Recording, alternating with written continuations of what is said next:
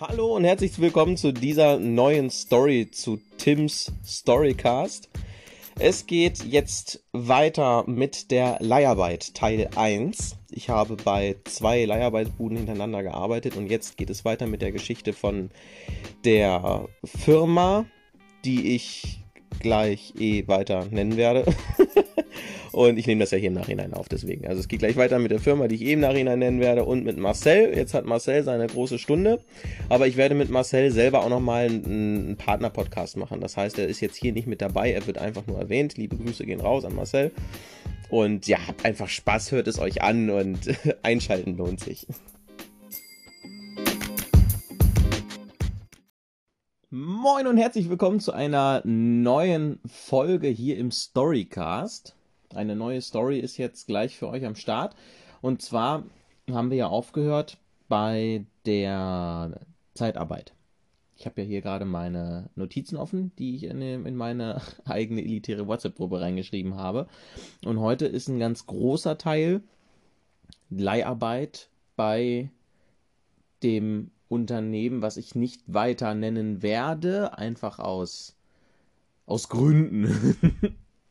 ich kann, ich kann mit, mit dem Finger drauf deuten und kann, kann sagen, das war, das ist, oder zu dem Zeitpunkt, wo ich da gearbeitet habe, war das Deutsch, nee, oder der weltweit größte Hersteller für Baukasten-Rohrsysteme.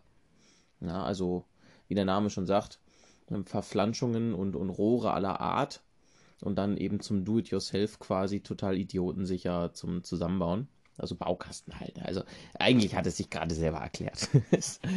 und das, ich wollte, wollte mehrere Themen ansprechen, aber ich glaube, gerade, gerade diese Leiharbeit bei dem Unternehmen, also ich habe ich hab's im letzten, ich habe es in der letzten Folge schon, schon genannt und deswegen ist es eigentlich hinfällig, aber ich versuche das so durchzuziehen.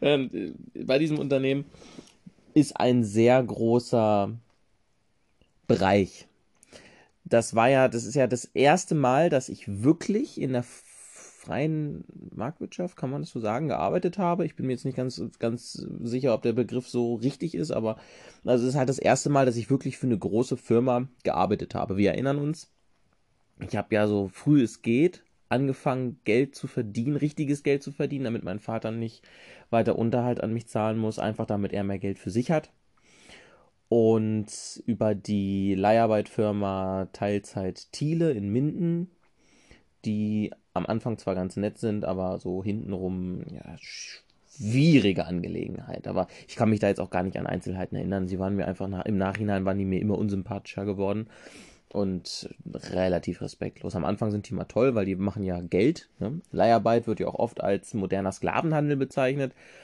Hatte ich jetzt nicht so den Eindruck. Ich meine, letztendlich ist jeder Leiharbeiter selber für sich verantwortlich und die Leute, die da im hohen Bogen alle paar Tage rausgewechselt und rausgeworfen werden, die müssen ja irgendwie das so gemacht haben, dass sie für das Unternehmen nicht sinnvoll sind. Das heißt, die sind ja im Endeffekt komplett selbst schuld, dass die ständig rausgeworfen werden und keinen fixen Arbeitsplatz finden. Das ist jetzt so meine Einstellung. Weil ich habe genau zweimal in verschiedenen Firmen gearbeitet und habe da lange gearbeitet. Also lange ist relativ, aber während meiner Zeit habe ich so viele Leute kommen und gehen sehen und habe mich gefragt, was machen die denn oder was machen die denn nicht, dass die, dass die ständig so ausgewechselt werden. Also, wir starten, ja gut, ich kann es eigentlich auch sagen, La, Jakob, ne, Jakob. Ich werde jetzt nicht den kompletten Firmennamen sagen, aber Jakob habe ich in der letzten Folge auch gesagt. Das wäre jetzt alles hier Kinderkacke. Also, ich habe bei Jakob angefangen und Jakob ist, wie gesagt, für Rohrsysteme verantwortlich. Bedeutet, ich war dann dort angefangen, ich hatte einen Probearbeitstag und für mich war der Herr Anton, der ist jetzt, glaube ich, nicht mehr im Unternehmen, wenn ich das irgendwie so richtig mitbekommen habe, aber ist ja auch egal. Das war damals mein Teamleiter. Herr Anton selber, erster Eindruck war total korrekter Typ, ist recht locker drauf, hat so alles im Griff. Und ich hatte dann einen Probearbeitstag. Ich weiß gar nicht mehr, es war auf jeden Fall tagsüber weiß gar nicht, ob das nachmittags war oder morgens. Ich glaube, ich hatte direkt morgens meinen, meinen Arbeitstag. Ja, das kann gut sein. Und dann wurde mir alles gezeigt von einem Mitarbeiter. Ich weiß auch nicht mehr ganz, wie der heißt. Und äh, ich habe auch nur noch so schemenhafte Erinnerungen. Ich, äh, auch aus der Schulzeit habe ich viele Sachen verdrängt.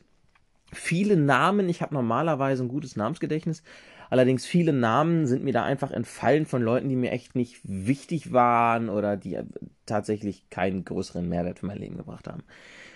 So, und als ich dann da bei Jakob angefangen habe, da wurde mir, wie gesagt, am ersten Tag in einer, in einer Normalschicht, es gab ja Früh-, Normal- und Spätschicht, nein, nee, es gab Früh- und Spätschicht, irgendwie so, hm, wurde mir dann alles beigebracht und mir wurde gezeigt, wie ich, und daraus bestand der Hauptteil der Arbeit, richtig kommissioniere. Es gab verschiedene ähm, Kartongrößen, es gab verschiedene Europalettengrößen, also Palettengrößen.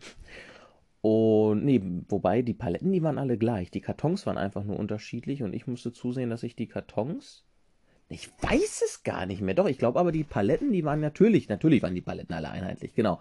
Und ich musste die Kartons da dementsprechend irgendwie zusammenpacken. So, und es gab verschiedene Kartons, weil es gab verschiedene Rohre.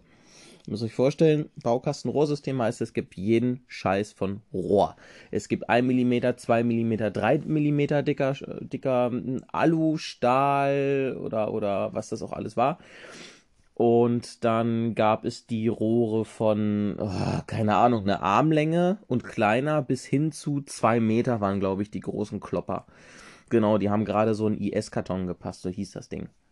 Der, die, der IS-Karton, der war halt zwei Meter mal, weiß ich nicht, 70, 60 Zentimeter, irgendwie so. Und es bestand halt einfach darin, in Akkordzeit die Sachen zu kommissionieren. Man hat da so sein, sein, eigenen Einkaufswagen gehabt. Das war letztendlich eine Gitterbox auf Rollen mit einer Autobatterie unten im, äh, angeschlossen und oben drüber war der Laptop. Und dann sind wir damit mit Laserpistolen durch die Gegend geeiert und haben die ganzen Regale gescannt, um die, um dann einfach in Abfolge, also kommissionieren halt, ne? Die meisten, den meisten Leuten wird das ja was sagen, einfach bestehende Ware einsortieren und das in Akkordzeit. Und der Akkord war dieses, war dieser Hauptpunkt. Ich habe Gott sei Dank zum Anfang direkt die volle Ausstattung bekommen, die ich bräuchte. Also ich hatte ein, ein T-Shirt zur Arbeit, ich hatte ein, eine, eine Jacke hatte ich jetzt direkt nicht, aber eine Warnweste habe ich bekommen. Hurra, das war ja Warnwestenpflicht, klar. Ich hatte bekommen eine Hose, die entsprechenden Utensilien wie Cuttermesser und, und Stifte und sowas, was man eben so braucht und Edding. Und ich bekam Schuhe, Stahlkappenschuhe. Ja, weil ohne ist da in, in den Hallen, geht ja nicht und diese Schuhe. Da, also das ging direkt los. Also der erste Tag war kein Problem. Und dann habe ich mich freiwillig entschieden, Dauernachtschicht zu kloppen. Hatte ich im letzten Podcast schon erwähnt. Die Dauernachtschicht hatte für mich folgende strategische Gründe. Punkt 1. Ich arbeite nachts, dementsprechend kann ich entscheiden, ob ich vormittags oder nachmittags schlafen gehe. Warum war das für mich so wichtig? Ich habe ja Weserweb, ich habe ja meine Firma. Und ich wollte zu dem Zeitpunkt die Firma auch weiter, also was heißt zu dem Zeitpunkt, die läuft ja nach wie vor. Ich wollte aber in dem, besonders zu dem Zeitpunkt meine Firma nicht vernachlässigen und weiterhin für meine Kunden zur Verfügung stehen.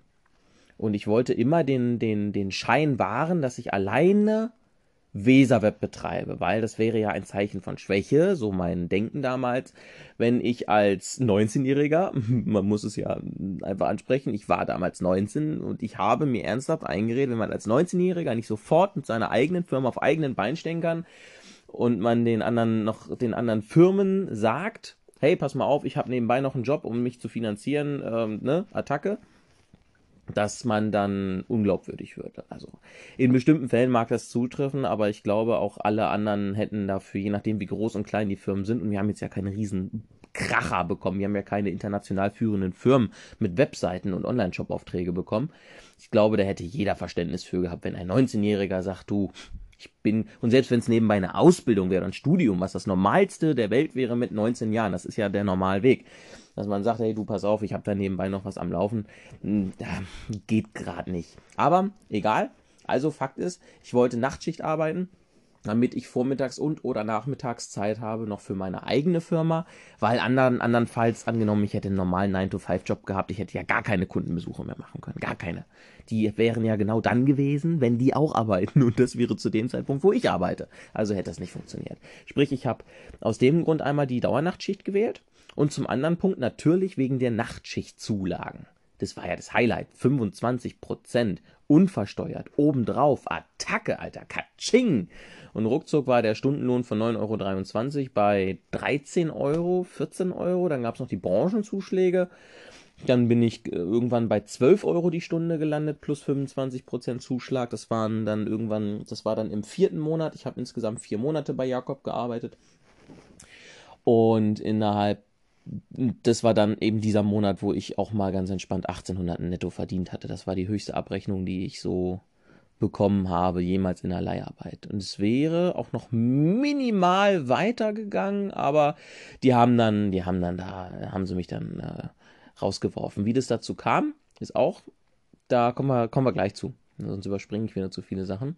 Es ist so, ihr müsst euch vorstellen, ich habe extreme Probleme und deswegen habe ich die Schuhe eben angesprochen. Ich hatte extreme Probleme mit diesem Schuhwerk, was ich bekommen habe. Natürlich sind das nur 15 Treter und die tun, was sie sollen, aber meine Füße konnten sich auf diese Schuhe nicht einlassen und ich hatte extreme, also wirklich extreme Fußschmerzen und ich bin, ich bin ein sportliches Kerlchen.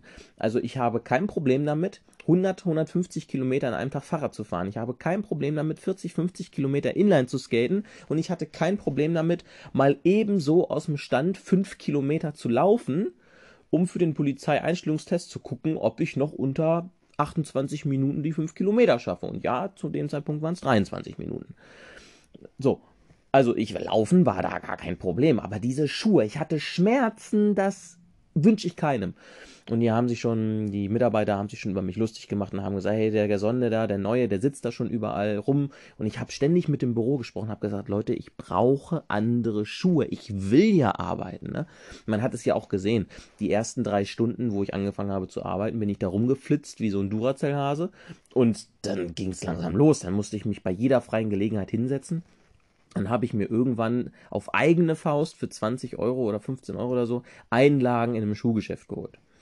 Die sind super weich und die sind da heute noch drin in diesen Schuhen und die sind der Wahnsinn, wie auf Wolken. Aber ich bin dann erstmal zwei, drei Wochen lang tatsächlich war es so lange. Das ist Wahnsinn, wie ich das durchgehalten habe. Bin ich zwei, drei Wochen lang mit diesen scheiß Fußschmerzen durch die Gegend gejuckelt und musste jeden Tag Angst haben, dass ich da, es war ja nicht gekündigt werden, weil als Leiharbeiter kannst du, gekündigt bist du erst, wenn du von der Leihbude rausgeschmissen wirst, aber bei dem Unternehmen, wo du im Auftrag der Leihbude arbeitest, wirst du abgemeldet. Und das passiert auch ohne Vorwarnung. Da kannst du dich mit den Leuten noch so gut verstehen, wie sie wollen. Das sind so feige Wichser, die sagen dann einfach, ja, der braucht morgen nicht mehr kommen. Und du stehst dann da wieder Ochs vom Berge und weißt gar nicht, wohin mit dir. Gut, es ist natürlich Aufgabe der Leihbude, dich dann weiter zu vermitteln. Aber das, dieses Schicksal haben so viele getroffen und auch Leute, wo ich fand, die haben gut gearbeitet. Die haben alle besser gearbeitet als ich. Und teilweise wurden die einfach von heute auf morgen, waren die weg. Und das war ein Phänomen, das, oh, das tat mir echt leid. Da haben sich die Leute echt den Arsch aufgerissen und wurden einfach respektlos behandelt. Ich hatte das zum Glück nicht das Problem. Zum Glück. Und als es dann ging, habe ich weiter gepackt, gepackt, gepackt.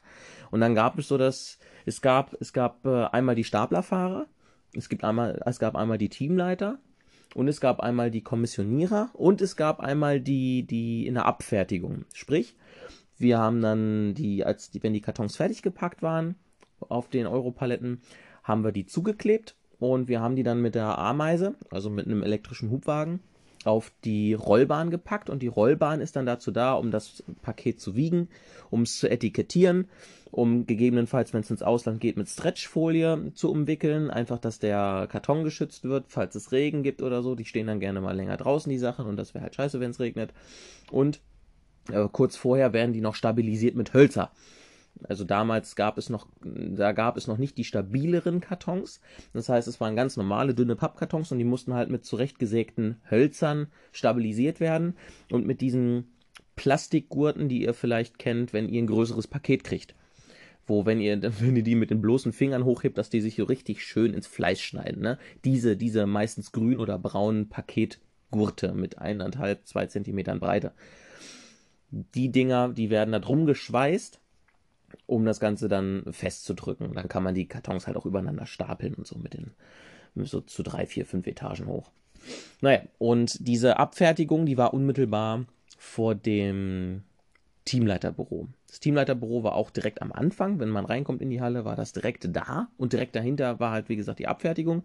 Zur rechten Seite neben dem Teamleiterbüro war dann, wenn man, wenn man aus dem Teamleiterbüro rausgeht, zur rechten Seite war dann die, die Kleinteilkommissionierung. Die haben dann so kleine Sachen wie kleinere Flansche oder halt einfach Kleinzeug, was in so einen Schuhkarton reinpasst. Ne? Das haben die dann zwei Meter hoch gestapelt auf so einer Europalette und dann auch ab die Post.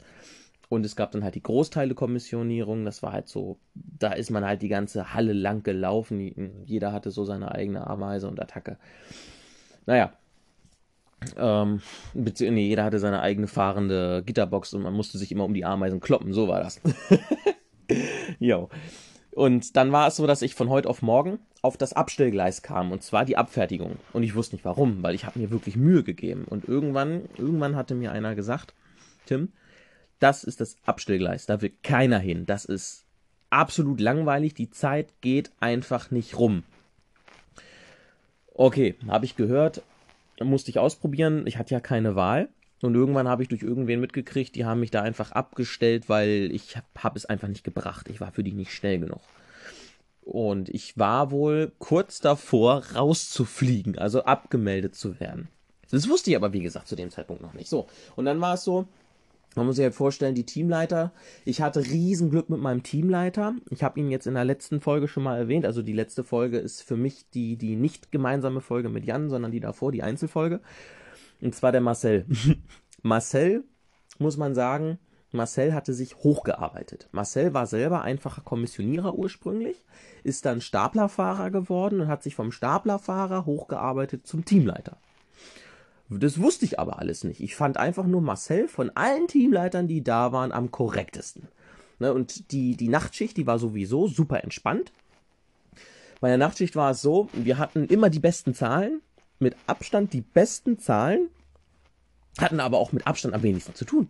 Wir hatten, also gefühlt haben wir die Hälfte der Nachtschicht, haben die sich irgendwelche Fußbälle mitgenommen, haben da in der Gegend rumgeschossen, haben, haben mit den Nachbarn geknatscht, ge, ge, gequatscht. Und die letzte halbe, halbe Nachtschicht wurde da richtig Attacke gemacht. Da kam man gar nicht hinterher. Und trotzdem waren wir irgendwie immer die beste Nachtschicht. Und Marcel hat wirklich ein korrekter Teamleiter und ja, der, der hat, es hat einfach Spaß gemacht, weil er ist total auf dem Boden geblieben, ne, überhaupt nicht abgehoben und, und bodenständig, hat einen immer gut beraten, war für einen da, wenn Hilfe war und ansonsten war der, wenn er nicht gerade im Büro war und, und Teamleiter Sachen gemacht hat, ist er auch selber mit dem Stapler durch die Gegend geflitzt. Und das war super und immer einen coolen Spruch auf, auf den Lippen und, und ja, er ist halt so von, von der Wortwahl war er halt wie so ein Junggeselle, aber er ist halt super glücklich verheiratet, hat viele, viele Kinder und ist ein super Familienvater, wie ich das so mittlerweile mitkriege. Also damals war Marcel einfach nur eine geile Sau. Hatte Eindruck gemacht, weil er mit seinem äh, C, war das sogar ein 63 AMG? Ich weiß es nicht, aber es war irgendein, mit irgendeinem AMG C-Klasse ist er vorgefahren. Und ja, es hat natürlich Eindruck gemacht. Ne? Klar, junger Bub, was war er zu dem Zeitpunkt? Ich weiß gar nicht, Marcel, wenn das hörst, ich weiß gar nicht, wie alt du jetzt bist. Ich schätze dich da einfach mal auf Ende 20, Anfang 30. Naja, und mit Marcel hatte ich halt auch nie Probleme, der hat sich immer für einen eingesetzt. Und äh, ja, da habe ich das, dann habe ich mir so gedacht, Mensch, so wenn ich hier schon bin, ich habe das mit diesem, mit diesem Verschweiß nicht hingekriegt, ne? Die, die, diese Paletten, muss man sich vorstellen, man hat extra so eine Verschweißmaschine, da hat man diese riesige grüne, schwere Plastikrolle ne, für diese Plastikverschweißungsgurte. Da, da, fährt, da fährt man mit der Maschine neben die Europalette, da geht dann ein Arm unter die Palette, geht auf der anderen Seite hinter der Palette wieder hoch und kommt dir entgegen mit diesem Gurt. Den hältst du dann fest, drückst den Hebel auf dieser, auf dieser Maschine in die andere Richtung, dann fährt das ganze Ding zurück dann musst du den Gurt noch ein bisschen rausziehen an der Maschine. Wie beim Schnürsenkelbinden hältst du dann die beiden, äh, diese beiden Enden dann übereinander und dann kommst du mit dem Schweißgerät, hakst das irgendwie ein, ziehst das fest, drückst auf den Knopf und dann macht und dann verschweißt es das, ne? So. Das war der Vorgang. Und ich habe eine, nee, zwei Wochen, zwei Wochen habe ich das überhaupt nicht hinbekommen. Ich hatte gar keinen Bock mehr. Das war so eine Drecksarbeit und ich konnte so langsam verstehen, was die Leute meinten. Und ich habe, ich, also ich habe wirklich, also ich kann mir Sachen zwar sehr gut aneignen, aber entweder falle ich damit am Anfang voll auf die Fresse, weil ich es einfach nicht hinkriege, oder ich bin sofort der Pro da drin, einfach weil ich es total verstanden habe. So, und das war halt so eine Sache, die hat ein bisschen länger gebraucht. Am Ende, wenn diese, als diese zwei Wochen dann allerdings um waren, war es dann so, da habe ich sämtliche Rekorde geknackt. Also ich habe, kein Scheiß, ich habe die Dinger abgefertigt. Ich habe Karton für Karton für Karton in Windeseile gemacht. Ich war so schnell, dass mir die Maschine zu langsam war. Und das war dann Quintessenz war dahinter. Wir waren, anfangs waren wir zu dritt an dieser, äh, an dieser Station. Einer hat den Computer gemacht mit den Etiketten, einer hat, hat verpackt und, und die, die Holzlatten gestempelt, weil wir sind hier in Deutschland, alles muss ja irgendwo einen Stempel haben, damit das zulässig ist. Und einer war dann zuständig, weiß weiß ich, um zwischendurch irgendwie, weiß ich nicht, die Stretchfolie zu beobachten oder was auch immer. So. Und naja, als ich dann mich so eingegroovt hatte, hat es gar nicht lange gedauert. da wurde der erste rausgeschmissen. Huch, waren wir nur noch zu zweit an dieser, an dieser Abpackstation da, Abfertigungsstation. Und dann hat es auch gar nicht mehr weiter so lange gedauert, da war der zweite weg. Das heißt, ich habe mit meiner Arbeit mühelos, muss man sagen, mühelos, zwei Arbeitskräfte ersetzt, plus meine eigene Arbeitskraft. Also ich habe für drei Leute gearbeitet. Und der Witz an der ganzen Sache ist, weil die anderen ja die ganze Nachtschicht über Fußball gespielt haben oder sich kaum ins Zeug gelegt hatten, hatte ich entsprechend wenig zu tun. ich hatte noch weniger zu tun als die anderen, weil damit ich was abfertigen kann, brauche ich ja auch erstmal Kartons. Und wenn diese Kartons sich extrem langsam packen lassen, weil die anderen da nur am Rumdameln sind, ist das halt so eine Sache.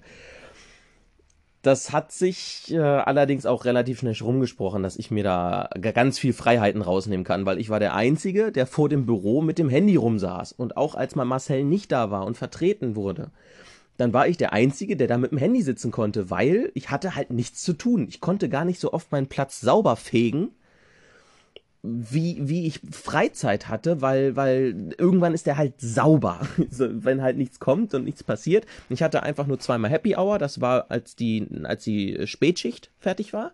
Dann stehen da immer Schlangen von Kartons bis in die Mitte der Halle und das war eine große Halle. Das glaubt mal, das war eine große Halle. Also bis in die Mitte der Halle und dann einmal nochmal, wenn die, wenn wir als Nachtschicht Feierabend haben, dann komme ich ins Schwitzen. Und alles, was dazwischen ist, also von den, was habe ich gearbeitet? Sieben, acht Stunden, ich weiß es nicht. Von, von, von zehn bis sechs. Das heißt, zwei und sechs sind acht Stunden. Genau. Also von, von den acht Stunden habe ich effektiv zwei, maximal drei Stunden gearbeitet. Und den Rest habe ich mir einfach irgendwelche Notizen gemacht, habe für die Firma ein bisschen Sachen vorbereitet, habe mir neue Konzepte überlegt oder habe am Handy gezockt oder habe mich halt mit Marcel unterhalten. Ne, weil du hatte ja auch nicht so viel zu tun. Ne? ich habe mich um den Batterieladestatus schon um die der Ameisen gekümmert, wenn die irgendwo leer rumstanden. Also ich habe da schon echt viele Aufgaben übernommen einfach weil mir so langweilig war. Und das, das fanden die anderen halt kacke. Die haben halt recht schnell gemerkt, dass man sich, äh, dass man damals mit mir echt machen konnte, was man wollte. Und ich hatte da echt ein Problem. Ich wurde so fertig gemacht von den Leuten. Und wir hatten da da, da war halt das Problem, wir hatten da auch äh, sehr viele Südländer und diese Südländer, also das waren, ja, doch kann ich eigentlich beim Namen nennen, es waren, es waren viele Türken dabei. Ich habe per se nichts gegen Türken, aber gegen die in dem Fall schon, weil die haben immer Stress mit mir gesucht, immer, immer, immer und ich habe es halt mit mir machen lassen, ich Idiot. Problem war aber, ich wollte halt diesen Job nicht verlieren. Ich wollte diesen Job nicht verlieren. Und die waren ja auch immer so mutig, dass sie das immer mit mehreren gemacht haben und immer dann, wenn keiner da war. Und als ich mich dann beschweren war, dann wurde immer nichts gemacht. Und irgendwann war es halt so weit, es war so weit, dass ich irgendwann, ich stand so kurz vor der Entscheidung, hau ich diesem Typen jetzt richtig eine rein weil die haben mir das immer nicht so ganz geglaubt, dass ich Kampfsport gemacht habe, ein paar Jahre. Und da war ich auch noch recht aktiv drin. Da habe ich selber noch Jujutsu bei mir vor der Haustür, war direkt eine war direkt eine, eine Schule und die Sporthalle dazu und da hat irgendein Bundeswehr-Nahkampfausbilder, weil direkt, direkt gegenüber von der Schule in Bückeburg ist wiederum die Kaserne und der hat da eben Jujutsu angeboten und da habe ich halt Jujutsu weitergemacht. Ansonsten habe ich Taekwondo-Allkampf gemacht mit Simon damals. Mit Simon habe ich, hatte ich ja erzählt, dass ich mit dem zum Sport gegangen bin. Und äh, ja, so ein paar Schnupperkurse, Karate, Judo und Kuscheln und sowas haben wir auch gemacht, aber äh, hauptsächlich äh, Taekwondo Allkampf und Jujutsu habe ich gemacht.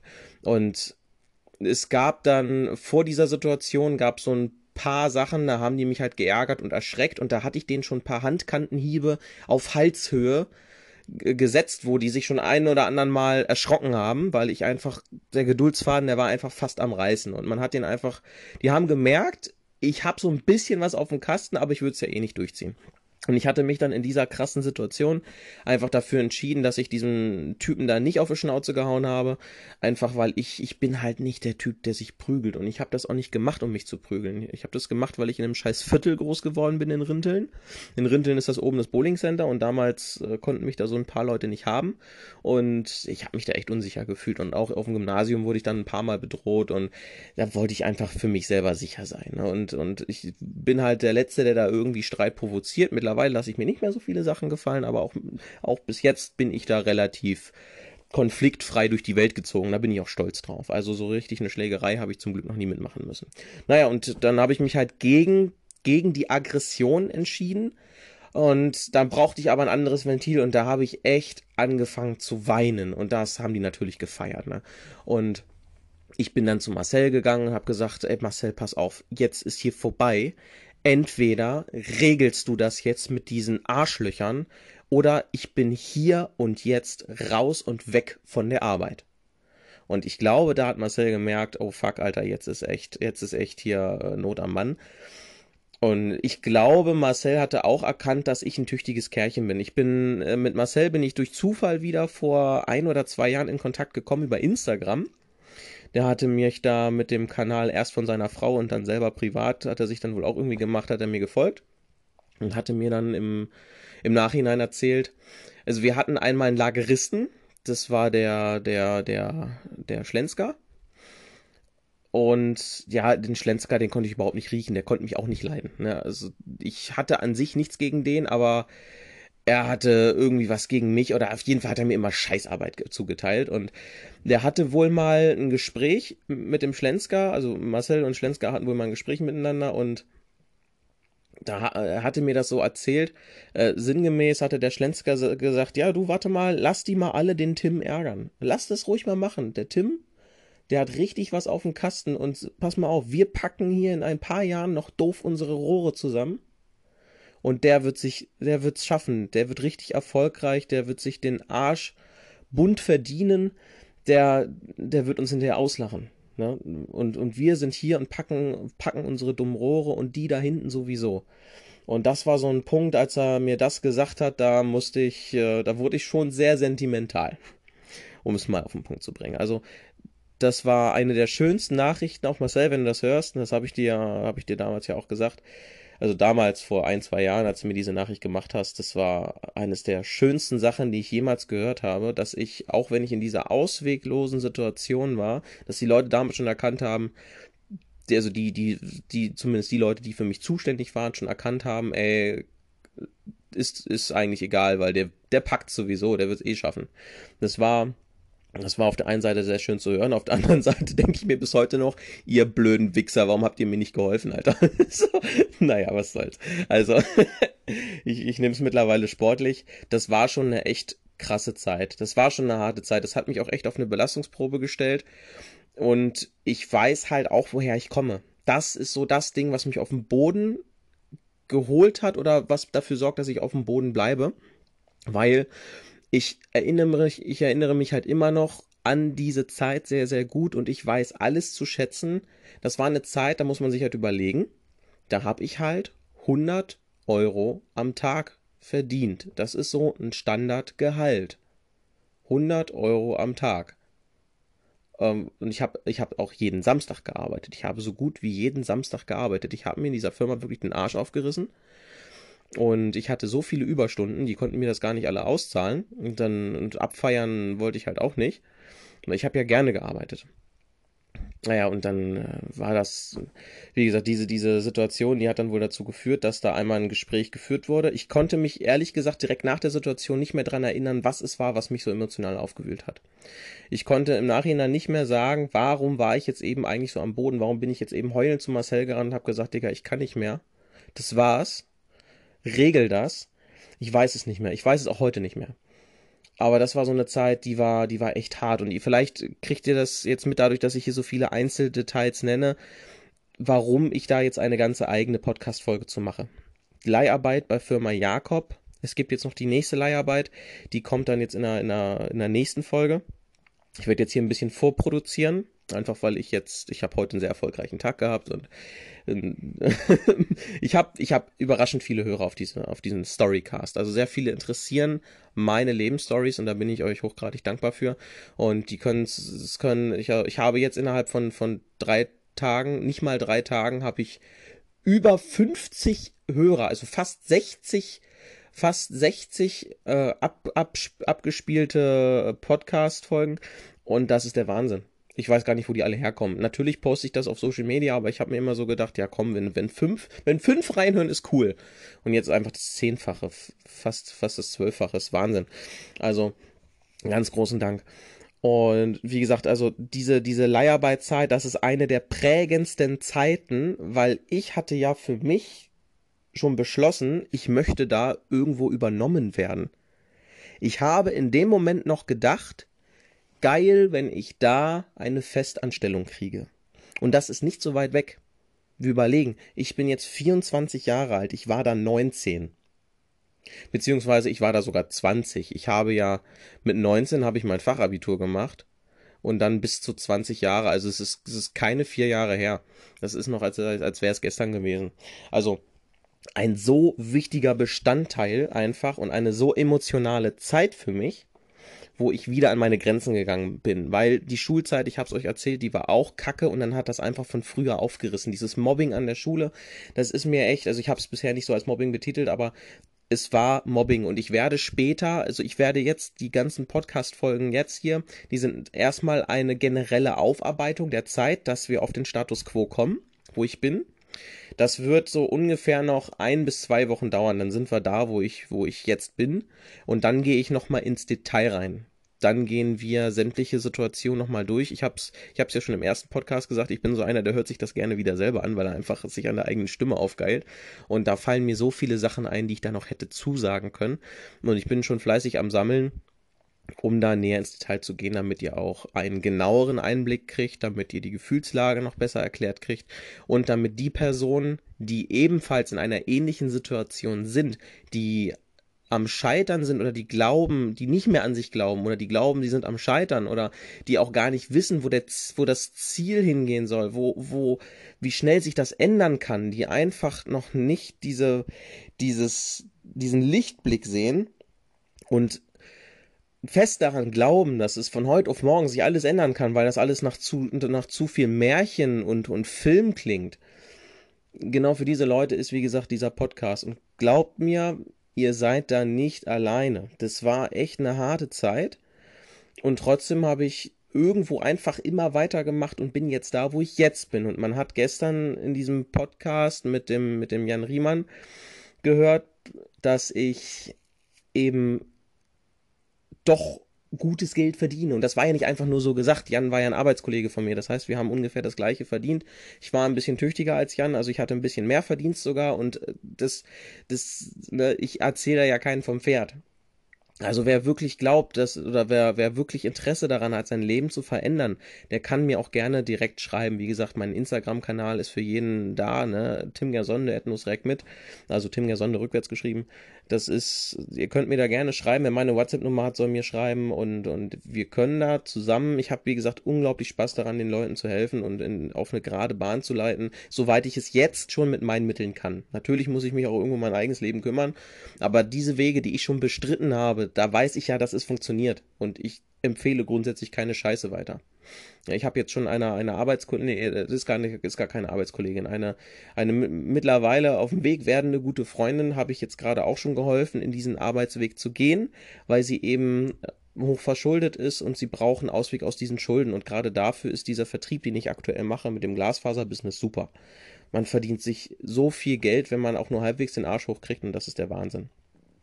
So, gehen wir nochmal zurück auf den, auf den äh, Leiharbeiterpunkt mit dem, mit dem Mobbing. Also, wie gesagt, das war halt eine echt krasse Zeit und dann war da auch vorübergehend Ruhe in der ganzen Bude. Die haben mich dann weitestgehend erstmal in Ruhe gelassen.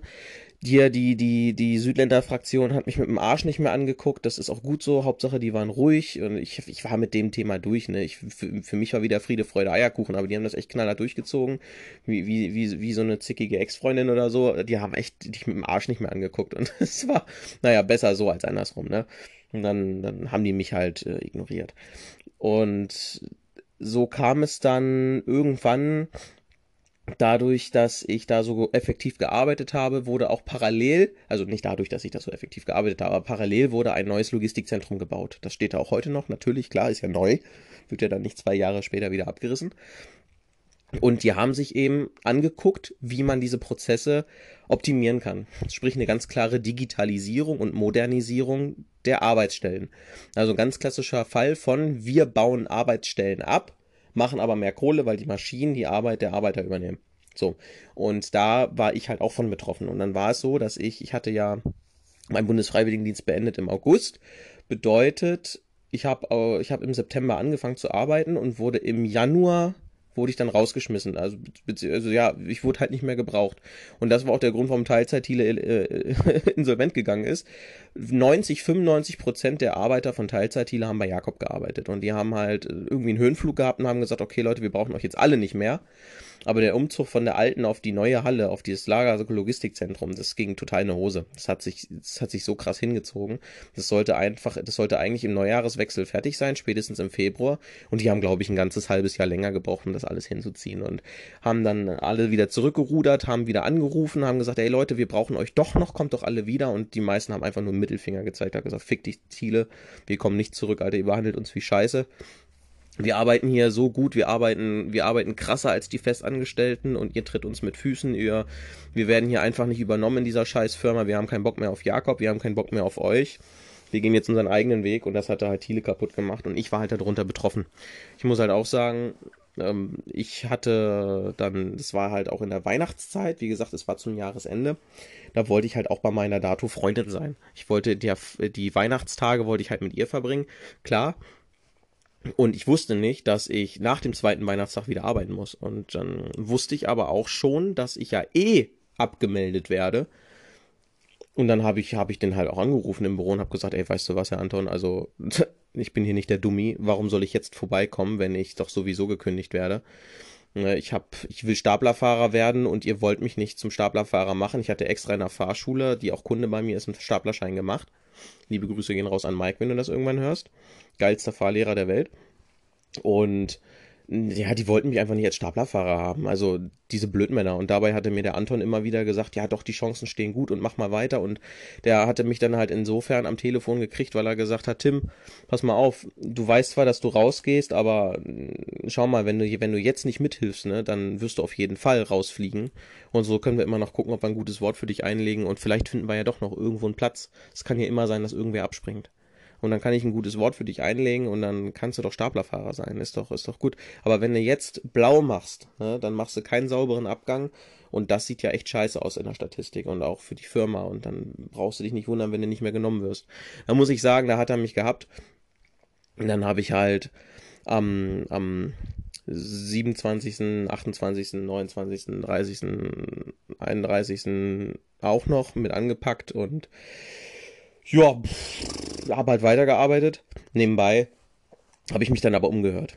Ich habe halt äh, mein, mein Kollege, der mir, der war auch Staplerfahrer, der war am Anfang mit in der Abfertigung, der Koshi.